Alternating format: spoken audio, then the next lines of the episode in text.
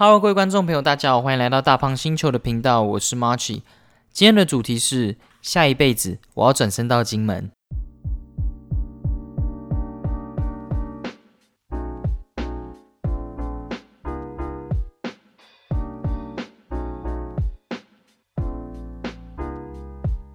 Hello，我是 Marchy。在今天的 Podcast 开始之前，我想要讲一下，我上一集的麦克风的声音有点怪怪，就我录出来的时候发现。就是声音有点啵啵声啊，或者是会突然的爆音之类的。我在想，可能是我的电脑可能电流板有问题，或什么麦克风的问题吧。那希望这一集就不会有这个问题了。那我们今天的节目内容大概就是我会先讲一下，就是为什么要去金门啊，然后我旅游前的那些心情啊等等。然后接下来我就开始介绍我们去过的景点，然后当天住的饭店，然后还有我们那几天吃的东西这样，然后还有最后的心得。好，那就我们就开始吧。那我先讲一下为什么要选择金门好了。其实我们假如平常过年的话，从去年开始嘛，因为疫情的关系，所以基本上就不会选择国外。那在之前的话，基本上能够出国的话，基本上我们都会尽量出国。我跟我的家人这样。那从去年开始，我们去年是去花东那边吧，然后住的饭店也不错，然后。玩的景点也很好，就让我们有点觉得，哎，其实台湾现在旅游业应该也没有输国外太多，或者是甚至会赢，或者是可以打平之类的。所以我们在今年的时候才就想说去一下金门，因为是离岛嘛。然后妈祖的话，我的母亲跟我的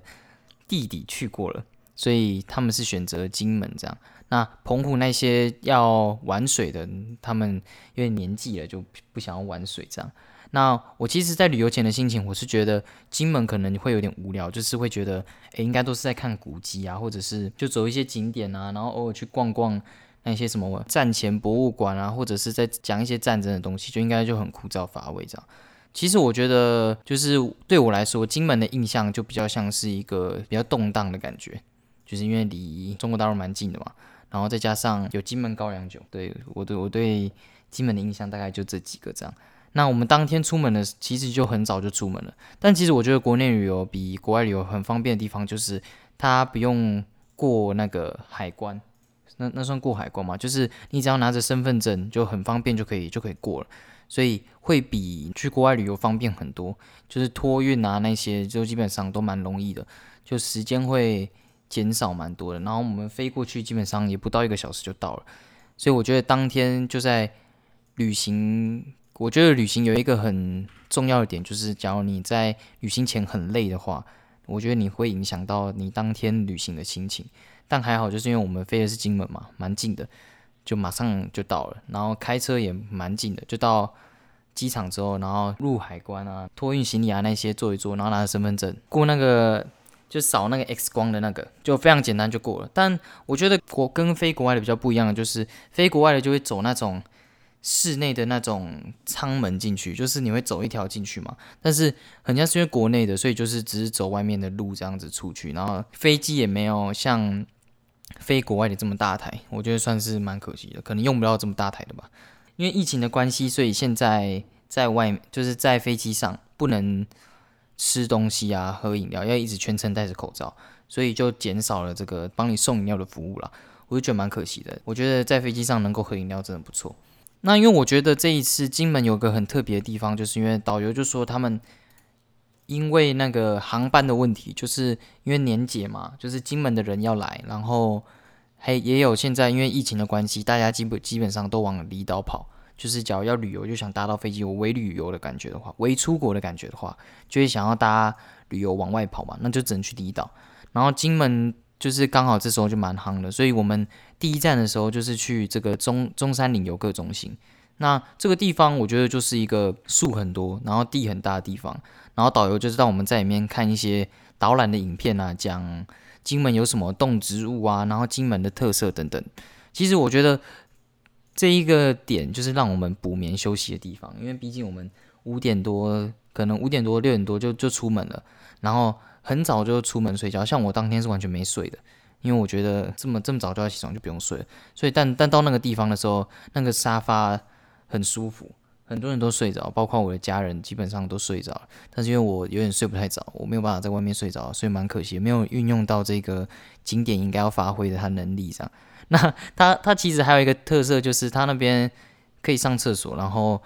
那边有一个步道还蛮漂亮的，就是你可以站在那边，然后往后拍，就是你拍过去的时候，它从后面都会有树，然后很延伸出去的感觉，然后有一颗石头在那边，你也可以跟那个拍照这样。那我们之所以会先来的这个原因，就是因为我们要等另一组我们团的游客，他们要来，我们要等他，所以我们逛完这个之后，然后就去接他们这样，然后再到我们第一个真正的景点，就是这个陈景南洋楼。其实我觉得陈景南洋楼真的是蛮必去的景点，因为它这个洋楼的外观什么的，基本上都在台湾很少见，你很难在国内看到就是那么有国外气息的一栋楼，所以我真的蛮漂亮。那这一栋楼是一九二一年，然后。由这个陈景南先生创建，他原本是读书人，然后后来发现读书赚不了什么钱，所以就去南洋发展，然后就回来盖了这栋楼，然后在一九四九年的时候被部队征用，然后变成了官兵休假中心。那你假如背对那个陈景南洋楼的话，前面就有那个金汤公园，然后还面海。你背对陈景南洋楼的话，你走到左边上去有一个地方可以拍照，然后那个地方就可以拍到整个陈景南洋楼。所以还还蛮漂亮的，我觉得。那我觉得那边就可以拍一种照片，就是你可以拍到整座海，就是还不错的。就是你可以上到二楼的那个阳台那边去拍照，就不一定要跟那个陈景南洋楼拍照了，也可以拍那个海，这样我觉得都不错。呃，我们这个景点也有看到第一只风狮，但是是小只的风狮也没有很让我觉得厉害了。但是还是讲一下，因为这一只风狮也算是我第一次看到的，所以还不错，小小只的。那因为当天有点小飘雨，所以但是我觉得还不影响，就是我们整个旅游啦。虽然整身都淋湿，因为忘了带伞，但是还好就下了一下下而已，然后就就结束了。好，那我们下一个去的地方是琼林红砖树墙。那这个树墙是由金门在地艺术家王鼎信先生，他跟琼林村的六十多位民众打造出来的，然后高三公尺，宽十八公尺。那它的特色就是，它是一个墙，然后上面有一幅画，就是树的画这样。然后那个树的叶子啊，跟它的本体都是用红砖下去做的，所以你假如去的时候看到光打在上面，它会有点微微发光的感觉，就不是一个画的感觉。那真的蛮漂亮的。那我觉得去那个地方，你可以跟他拍照，然后也可以看一下周遭的一些景色，就跟台湾现在都市都很不一样，就蛮蛮不错的，我觉得。另外还有就是我们在那个附近就遇到风师爷，然后导游就跟我们说，那个披风啊是祈福还愿用的，就是假如你今天生了孩子，然后他生病什么之类的，你可以把那个披风拿去啊，然后直到假如你的孩子生病好的话，就可以买一条新的，然后挂回去这样。然后下面我们一开始以为它的下面是它的性器官，但导游说是葫芦，但真的长蛮像性器官的，大家有有空去的话可以看看。然后接下来去的是举光楼，那它是很像古宫殿的那种三层楼的建筑，然后很大，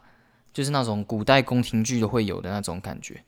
那它建在民国四十一年，然后用来表彰在军门历次战役中的英勇官兵的事迹。然后外面有我第一次看到的金门电话亭，我跟他拍照，还有一个大炮，那个但那个那个不算大炮，就是一个小小的炮这样。那前面的景真的蛮好拍照的，就是你可以站在那边，然后一样有一个十步道延伸过去，然后你就可以在那边拍照，然后它有个阶梯在下面，你可以请人从下面往往上拍，就可以拍到整个举光楼，那个景真的蛮不错的。然后那边还有一个很特别的点，就是你可以看到一点点的厦门，然后你就可以到三楼去，然后它有那个望远镜，就可以真的看到厦门这样。但那个望远镜有点没有在保养啊，所以也蛮难用的。但是还是看得到。然后到三楼的时候，一定要跟那个举光楼的那个匾额嘛，要跟他拍个照这样。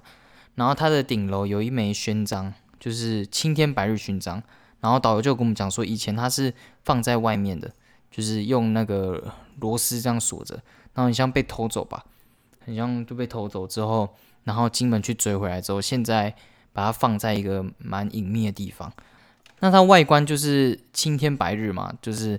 真的有青天白日在上面。然后比较有趣的是，那个导游就有跟我们讲说，很像之前有人被判死刑吧，拿这一块去跟蒋中正还谁求情，然后就被变成了无期徒刑，所以算是一个免死勋章吧。真的是要对国家很有贡献人才有办法拿到这则勋章。这样，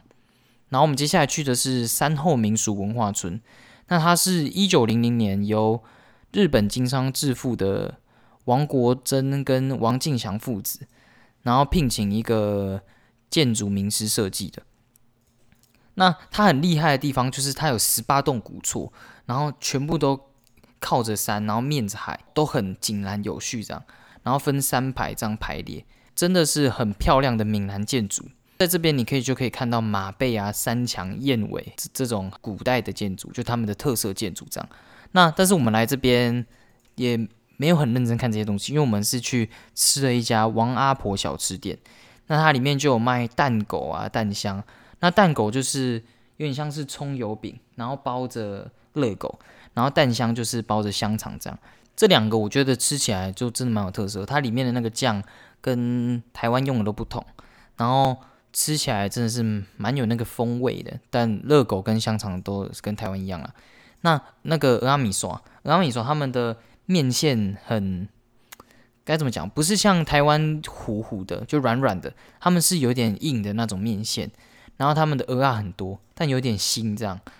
然后蛮咸的，可能是他们特色。那他们的金门泡面，那他们金门泡面，他们一直都说一定要吃，但是我觉得我连问我的家人说金门泡面有什么特色，他们其实也说不出来。所以我觉得金门泡面的特色就是好吃，这样就可以去吃一下金门泡面。那它就是炒泡面的感觉啊。那他们。每一条街都蛮好拍照的，因为就像我刚才说的嘛，都蛮井然有序的，然后都散发出很古早味的那种闽南建筑的感觉，但是也没有到很破旧，可能他们有翻新过吧，就很精致的感觉这样。所以你可以站在那边，然后就可以拍一下他们整个街的感觉。然后还有几个是你进到里面的时候可以看到那个拱门，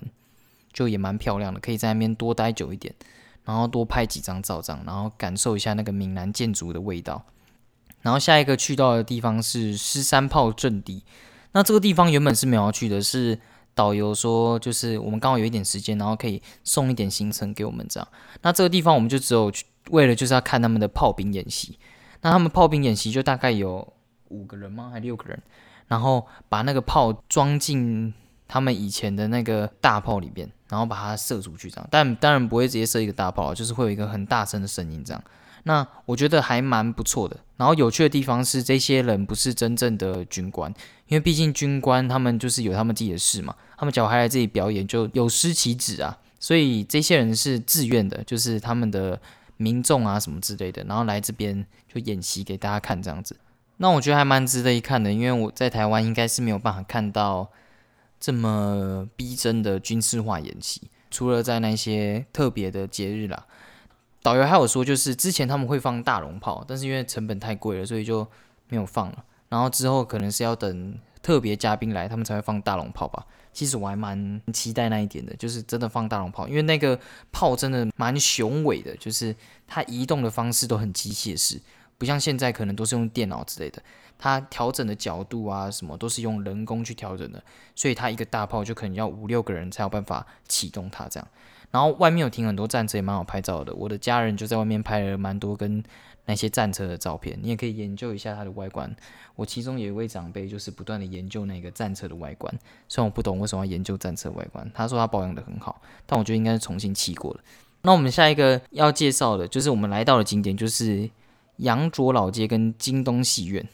那这个地方是曾经金门最热闹的地方，就是在十万大兵。驻扎在这边的时候，然后也有戏院，所以他们之后重心转移到市中心的时候，这个地方就稍微有点没落。但是我觉得它厉害的地方就是它没落，然后还留下了这些三十年前的样子。就你可以看到很久以前他们的招牌，就是用那种手写下来的招牌啊，就什么兵士啊什么之类的，然后还有很多斑驳的门面，然后还有瓷砖制的招牌。我觉得很都都蛮不错的，然后你还可以走着走着，然后看到门外悬挂的那种面线啊之类的。那我觉得这里的街道的特色就是很久以前的台湾的那种感觉。因为我的其中一位长辈就说：“哇，这个地这就像是他们之前去打撞球的地方啊，什么之类的，可以上去挑一杆啊，什么之类的。”所以我觉得这个地方蛮值得一来的，有点像是让我们这一代完全没有看过这种老街的一代，然后能够可以看到这种老街，因为它保存的真的很漂亮，然后那边也很适合拍照，因为跟这些古早味的东西拍照，我觉得不错，因为古早味的他们的美感都蛮好看的，就他们的景啊，他们的建筑都不错。那边还有一个很特别的地方，因为当天有很多的舞龙舞狮，可能是因为年节吧，就很多舞龙舞狮。然后我觉得京东戏院一定要去。那京东戏院他们说之前有活动是你可以打卡，然后寄一个明信片回台湾，但我们那一天没有这样。然后还有一个茶室，就是十万大军驻守的时候，他们可能会有一些性需求，就要到这些地方去解决他们性需求。然后就可以进到那里面，然后看到他们以前。性工作者工作的场所，然后跟他们的一些标语，像是要一定要戴保险套啊，一定要多喝水啊，什么事前多喝水啊，事后要上厕所之类的，就是有在推广这些这些就是关于性性疾病预防的一些观念。然后你要怎么入场？你要拿军人的证才有办法入场。所以我觉得去这种地方还蛮有趣的，因为可以看到之前是他们生活的方式是怎样。就是这些东西都看得到，然后还可以看到他们入场的，就是写他们人员啊，就是什么之类的，所以我觉得还蛮值得一去。然后还有一些比较敏感的标志的一些标语，藏在那个巷弄里面，也可以去看看。那我就不说是什么标志。那接下来就是沙美老街，我觉得沙美老街应该算是很多很多网美都去拍过。那它算是金门最夯的热门打卡圣地，那它也叫做沙美摩洛哥。那它就是用那种感觉，就是以前荒废的屋，然后把它重新打掉啊，然后用复古的土砖，然后用出那种北美的风情。我觉得那个地方真的蛮适合拍照的，因为它有很多就是像真的来到国外的感觉。那也有人称它是中东颓屋，但我觉得在这个地方真的真的就只能拍照了。然后很多打卡的人会爬到二楼去什么之类，但是其实它没有楼梯可以爬去，所以。当你在做这些高难度、危险的拍照动作的时候，要注意安全。我们第一天的旅行就结束了，然后我们就入住了饭店。那我们住的饭店是金湖酒店。那其实我觉得金湖酒店，因为导游说是五星级饭店嘛，就是金门最好的饭店。那我们也不能挑剔什么，但是我觉得它真的很棒，因为我们其实有分很多种房型，就是以可不可以看到太湖为优先。那它之所以叫金湖酒店，就是因为它是靠着太湖的。那你在早上的时候看到太阳升起来，就可以看到那个光倒映在湖上，这个就很像金湖这样。我们的房型就是可以看到太湖的，可以看到太阳升起来的那个样子，所以我真的觉得没非常值得去住一下这样。那房间内的环境就是五星级饭店应该都要有的都有，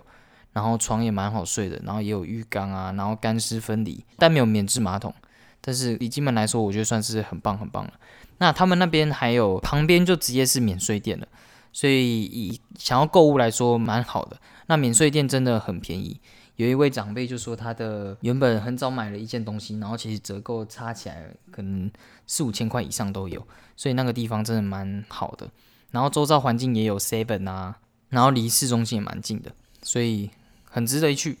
那早餐的 buffet 它也有。然后也有酒吧，还不错。那接下来就是第二天了。那我们第二天去的第一个景点就是太湖彩绘。那它算是蛮新的一个景点，就是在太湖旁边。然后它的彩绘有斑马线，就是你可以站在上面，很像就用那种绘画的方式，然后用空间感，然后让你感觉你真的踩在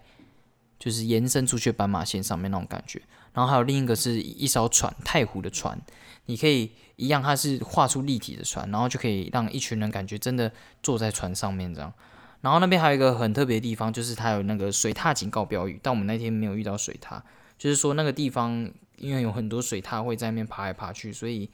要注意那些水踏。然后接下来我们去的地方就是卓山坑道，那这个地方是以前国军然后下来打造的，然后他们是两栖部队的小艇基地。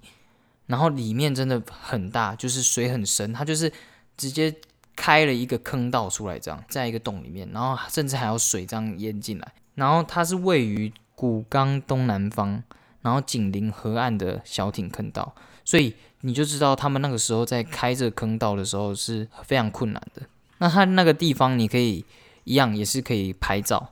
然后它那个地方很好拍照的点，就是因为我们很少能够看到就是这种坑道类的东西，然后有一个光这样打进来，你就可以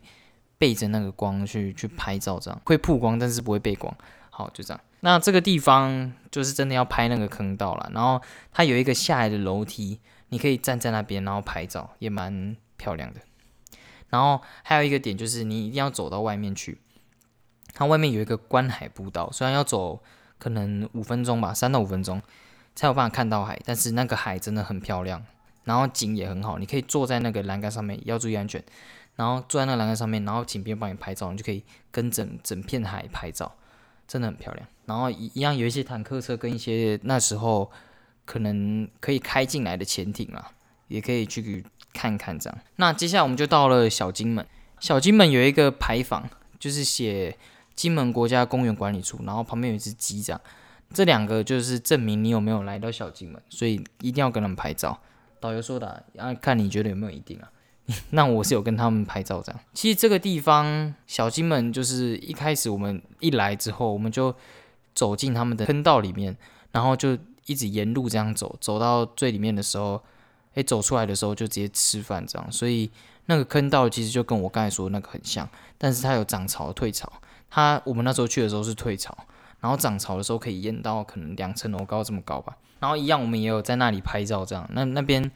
坑道都蛮适合拍照的。那接下来我们就搭车，然后来到了湖景头战史馆。这个地方其实蛮值得来的，因为它位于烈屿的岛西北端。然后这个地方它厉害的地方就是它记载了大二胆、九三、八二三的战役。像你一走进去，里面就有大炮啊，然后旁边也有很多的机枪炮，然后以及当时中共打过来的一些炮。和一些宣传炮之类的，就是它那些弹壳都在那边。然后那边还有一个一定要去看的地方，就是你可以透过那边的望远镜，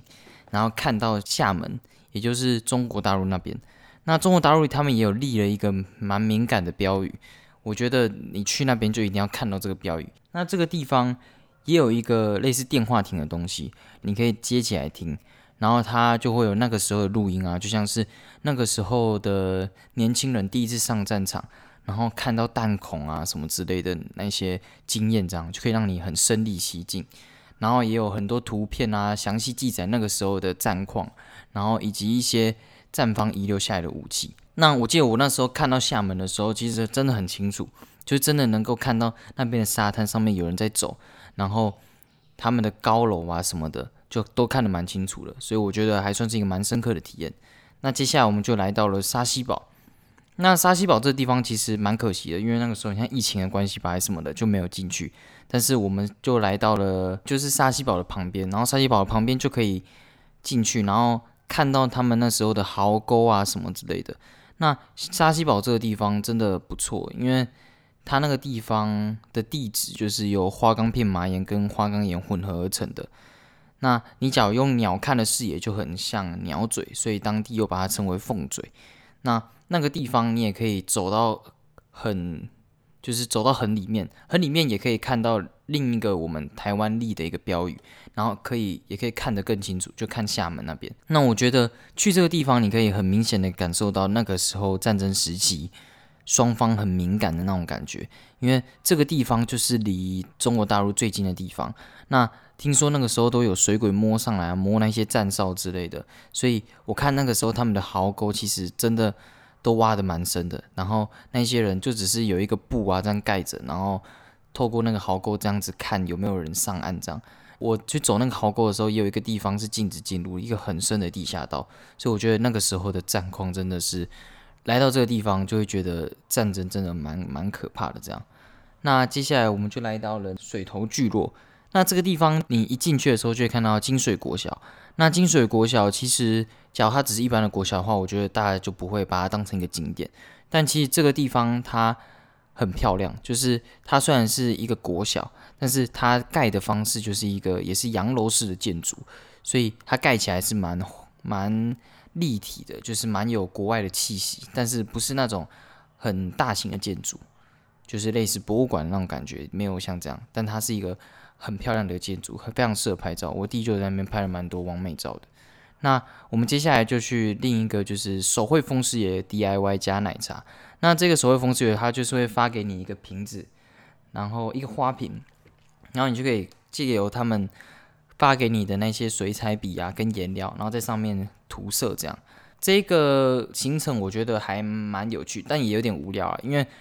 大家不知道怎么画，所以大家基本上都在乱撇这样，然后也不知道水彩怎么弄这样，所以他们一开始都在乱撇之类的。然后我，但是我看跟我们这一团的有人就是真的画的很好，就他真的是类似真的有学过艺术的那种，真的画起来就。很漂亮，这样。那这个东西其实也蛮特别的，就是你画上去不用烧啊什么之类的，就可以直接带走。所以我觉得也蛮值得来的。那那边也可以喝奶茶，就是有毛泽东奶茶跟那种原味的奶，反正就是毛泽东奶茶跟另一个奶茶。那毛泽东奶茶我其实一开始喝觉得蛮新奇的，就是奶茶的味道跟金门高粱酒嘛。但其实喝久了，我觉得就那样啊，就我觉得有有喝过就好，对我来说。因为它的那个高粱酒不是，我认为也不是很好喝高粱酒，然后奶茶味也不够重，这样。那这个地区有一个炮楼，那那个炮楼其实我也觉得蛮值得跟他拍照，因为那是那个时候为了要防范海盗用的，就是在那个地方，因为他们面海嘛，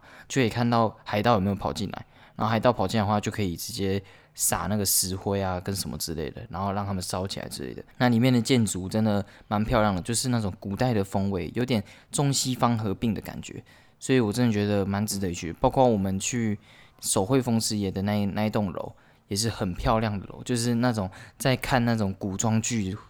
那种上海滩会出现的那种感觉，真的蛮棒的。那最后一个景点就是模范街。那模范街这个地方呢，它是一九二四年新建的，然后长五七十五公尺，然后街道两旁都是四十间住商混合的店屋。那这个地方真的很漂亮。听说为什么要盖在这边，是因为有一群士兵，他们都会在这边一直踏步，所以地就很稳，所以就在这边建这样。那因为它真的很整齐美观，大家都认为这个是街道的模范，所以还把它取名叫做模范街。模范街的新建年代就是金门海外华侨经济实力最巅峰的时候，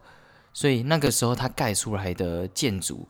你摆在现在，真的还是有一定的可看性，所以蛮适合去看的。而且听说他们还是用当时最新进的南洋殖民城市做参考范本，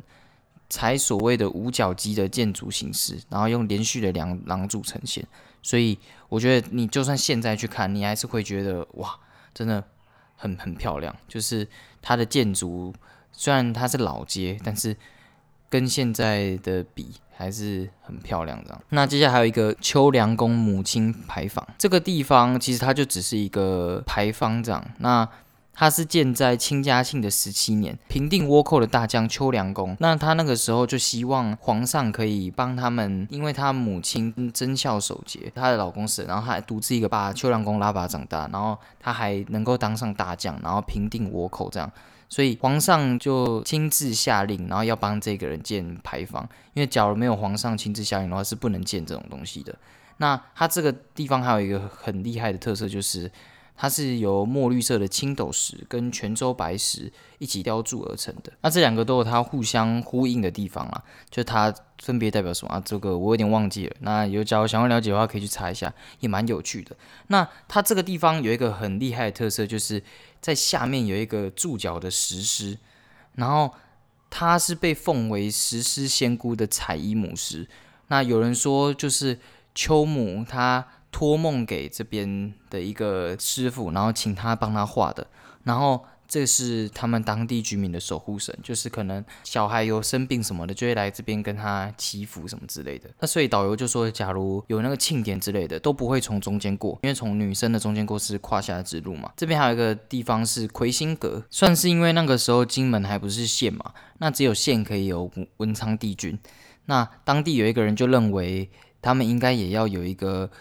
类似文昌帝君的角色，来让。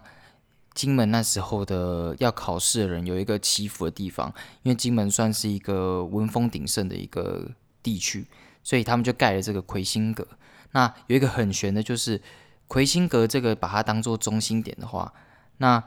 旁边伸出去的像就是它的脚，就可以把它想成一个蜘蛛。那导游就说，在这个地方是没有蜘蛛的，就因为有这个魁星阁的保佑，所以当地晚上的时候都会出来这边纳凉什么之类的，因为这边没有蚊子这样。那我弟也有在这边算是祈福啦，希望他能够考上他想要的学校。那我在这边也是蛮祝福他的，因为我希望我们下一次来金门的时候是帮他还愿，然后我也蛮希望能够再来一次金门的。那最后来到的这个地方就是金城总兵署，那这个地方算是清代金门的军政中心，然后这个是台闽地区警建的总兵署，那它在民国之后就变成了金门县的公署。金门防卫、福建省政府、金门战地政务委员会等政府的机关的驻扎处。那在这个地方，其实你走进去，它就算是一个古时候那种在省官的地方。就我觉得大家从那个古装剧就可以看出来。那走进去的时候，它就有那个十步道。那导游说，那个十步道是目前唯一还没有翻修的地方。那里面也有厕所，然后也蛮适合拍照的。蛮可惜的是，它有一个审问犯人的一个区域，然后因为疫情的没有开放，这样。它现在算是一个清代军政主题的一个展示馆，那进去也是免费的，这样，所以还蛮值得一去的。我觉得真的蛮漂亮的那个环境，这样。我接下来讲一下我们这一段时间就三天嘛，吃的东西是什么？基本上都是吃合菜居多啦，然后东西其实我觉得跟台湾的口味也不会差到太多。但是几乎每一餐都有虾子，然后我觉得有一个比较不一样的，就是他们会有一个特色料理，就是类似炸芋粉嘛，还什么之类的，然后可以包在那个海带里面这样吃，哦，还蛮脆的，还蛮好吃的。然后我刚才说那个就是在小金门的餐，小金门那边的餐还会给冰这样子，然后上面有几个类似芋头啊，或者是红豆，所以我觉得还不错吃，就是。这几天吃的东西我都觉得不错，都跟台湾很像这样。那也也有吃到他们的一些特色料理，像是我刚才上面说的那些嘛，蛋香蛋狗那些就不讲。那还有牛肉餐，那听说他们那边的牛肉是有办法完全土生土长的金门牛，就是吃那个酒糟，因为这边有高粱酒嘛，吃那个酒糟为火的那个牛，因为他们这边假如你养牛的话是不用粮草的费用的，就直接跟他们拿酒糟来吃就好。那这边的牛肉其实牛肉味很重，所以我觉得来这边的话可以吃吃看他们的牛肉干，我觉得还不错。这样，我们那天吃的牛肉餐是有牛肉面啊，和一些牛肉这样，我觉得真的蛮好吃的。就他们的那个牛肉真的咬起来的那个质地是很好的，就是是很厚的那种，然后也不会咬不断，就是纹路很分明这样。然后还有最后一天吃的一个水果餐。那导游说，这个水果餐的老板其实很有钱，只是无聊才出来做这个水果餐。那这个水果餐其实跟台湾的那种一些精致料理店很像，但我觉得还蛮有特色的，就它真的每一餐都有水果，就是每一个料理都有水果，然后跟水果做搭配这样。它有的主食是鸡肉，然后那个鸡肉也蛮脆的，这样我觉得还蛮值得去吃的，因为真的在台湾吃不到这种水果餐跟牛肉餐。那我接下来讲一下我去的心得。那其实我来到这边，我其实一开始对这边的想法是觉得这边很落后什么的。但其实来这边才知道，其实金门也真的蛮漂亮，蛮值得一去的。因为包括交通啊什么，其实都蛮方便的。然后我住的地方也很好嘛，毕竟没有什么值得挑剔的。那来这边可能大家会觉得，因为距离中国大陆这么近，然后可能会很危险的什么的。其实我觉得来这边真的会有那种感觉，就是。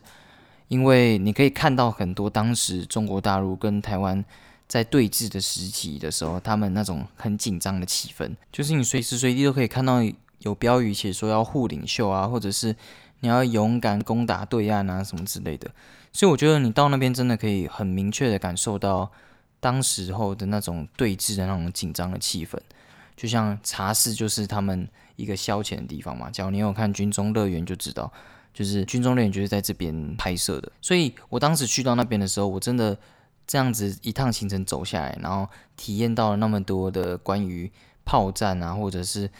坑道这种，你就会想要去珍惜现在的这个和平，就算是维持当下目前的情况也好，就不用再做什么很激进的政策什么之类的。我觉得真的就是两岸和平才是真的算是最重要的一件事情吧，就是我当下看到的情况。就是我们这三天以来，其实游客算不多吗？就是还可以啦。但是像模范街那种很著名的景点，就真的很多人。导游也有说，这是算是他当导游那么多年以来，算是很多人的一次，就是在那条街上面这样。所以我觉得疫情的影响，大家真的更愿意去这些离岛国家，然后也应该更能够看到这些离岛国家的美。那我也要说一下，就是我看到一些事情，就是这个地方适不适合独自去旅行，就是你不透过旅行团啊，然后自己去自由行，一群毕业生之类的。其实我看到有一群毕业生，他们透过打电话，然后要去定位啊，去订那个餐厅什么，然后都订不到，因为可能这个地方还是以旅行团垄断居多。所以我觉得，如果你是能够接受跟团的人，我觉得还是以跟团为主比较好，因为有蛮多地方。都是要透过导游帮你订啊，或者旅行社帮你订才订得到。然后再加上，我觉得看这种就是要知道古迹类的，也是导游跟你讲，你才有办法知道要看什么地方，要拍什么地方，然后这个地方它有趣在哪里，它的历史在哪，然后它为什么能够历久不衰的原因，我觉得这些都是跟团能够有的。但我觉得你假如能够就是不在意这些，然后。能够自己处理好可能民宿啊或什么之类的，那也蛮适合来这边旅游的，因为这边真的就蛮适合拍照的。它当地的风情怎样？其实我觉得他们就很像台湾的乡下的感觉，但是又有一种他们当地的那种很闲情逸致的感觉，就他们当地人感觉都很时间过得比较慢那种感觉，所以我觉得来到这个地方会有一种在度假的感觉，因为大家都走得很慢啊，然后大家都不会很匆忙，我觉得还不错这样。我觉得当地也有蛮多可能是外省人吧，就是可能厦门移民过来之类的那种，就可以看到两岸的人民在那个地方扎根这样，所以还不错。那我们又遇到一个蛮有趣的情形，就是我们去免税店的时候，然后当天的那个店员就说，现在一天都只他一个人，就是只雇佣他一个人而已，就是其他人都因为没什么生意都走了。所以我觉得台湾可能某些人非常反对中国，但是。事实上，我们这些离岛地区，甚至是台湾的观光，都非常需要中国大陆的游客。所以，我觉得要如何去跟他们面对，就是跟他们如何相处，这些政策真的要想清楚。因为离岛国家像是小三通什么，现在都关起来了嘛。然后，因为疫情关系，他们也没有办法过来，然后就导致小三通那边很多的地方的那些店家，啊像是免税店的生意都大打折扣。不是说台湾人不会花钱，而是台湾人。